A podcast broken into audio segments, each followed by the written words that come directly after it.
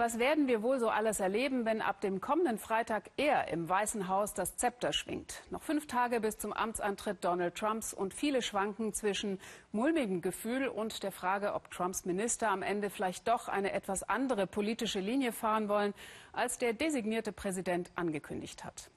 Wenn die Amerikaner wissen wollen, wie es ihnen mit Trump ergehen wird, müssen sie einfach nur schauen, was er mit uns hier in Schottland gemacht hat, sagen Einwohner der kleinen schottischen Ortschaft Baumedy. Die Mauer, die er zwischen den USA und Mexiko aufbauen will, bei uns hat er dafür schon mal geübt. Von der schottischen Küste Juli Kurz. Sie wandern mit dem Wind. Die Dünen an der schottischen Ostküste. Eine prachtvolle Landschaft, ein einzigartiges Naturschauspiel. Früher konnte Susi über die Dünen hinweg das Meer erahnen. Nun blickt sie nur noch auf die Vögel in ihrem Vorgarten. Ein aufgeschütteter Erdwall zerstört den Blick. Ich bin so wütend. Eines Tages begann er Sand aufzuschütten, direkt vor dem Haus.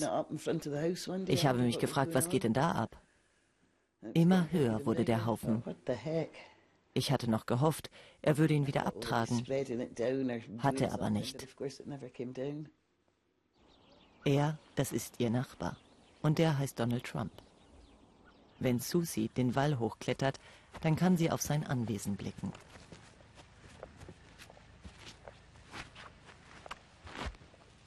Ein Golfplatz wurde hier erbaut, abgeschottet von den Anwohnern.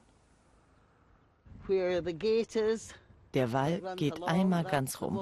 Er wird nur von dem Tor dort hinten unterbrochen und geht dann hinter meinem Haus direkt weiter.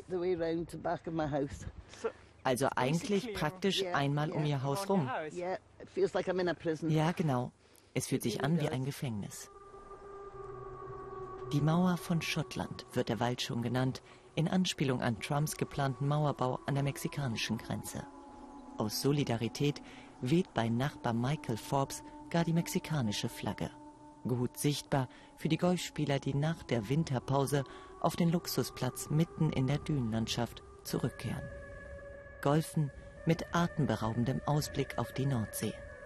Allein die anreihenden Grundstücke, besonders der Bauernhof von Michael Forbes, würden den Blick trüben, beschwerte sich Donald Trump immer wieder bei seinen Besuchen auf dem Golfplatz. Auch in diesem Interview von 2009. Schauen Sie sich mal diesen Michael Forbes an, in welchen furchtbaren Zuständen er lebt und dass die Leute diesen Anblick ertragen müssen. Es ist wie ein Slum. Mr. Forbes ist kein Mann, auf den Schottland stolz sein kann. Er ist Michael Forbes. Sein Grundstück hat er Donald Trump trotz des Drucks nicht verkauft. Und einschüchtern ließ er sich auch nicht. Nicht er sei eine Schande für Schottland, sondern Trump, der immer wieder stolz von seiner schottischen Mutter rede. Er ist kein Schotte. Ein Schotte würde das nicht machen, was er mir angetan hat. Er hat versucht, mich zu mobben, mich fertig zu machen. Aber es hat nicht geklappt. Keine Trump-Lügen mehr hat Michael an seine Garage gesprüht Hohle Versprechen habe der Immobilienmogul gemacht, beklagen viele Schotten in der Region. Hunderte Jobs hatte Trump versprochen und Milliardeninvestitionen. Damit überzeugte er auch die schottische Regierung, ihm das Land zu verkaufen. Warnungen von lokalen Politikern wie Paul Johnston wurden übergangen. Jede Empfehlung von Umweltorganisationen, von Wissenschaftlern, von Bauplanern war, dass wir das nicht tun sollten. Aber die schottische Regierung war besessen von der überwältigenden wirtschaftlichen Aussicht, von den vielen Jobs. Und dann ist es noch nicht mal so gekommen. Auf unsere Anfrage schreibt Trump International Golf, dass man 100 Millionen Pfund investiert und 150 Jobs geschaffen habe. Weitere Projekte seien in Planung. Aussichten auf eine florierende Zukunft? Die Gegenwart hat Anwohner wie Susi bislang vor allem eins gezeigt. Mauern bauen. Das kann Trump.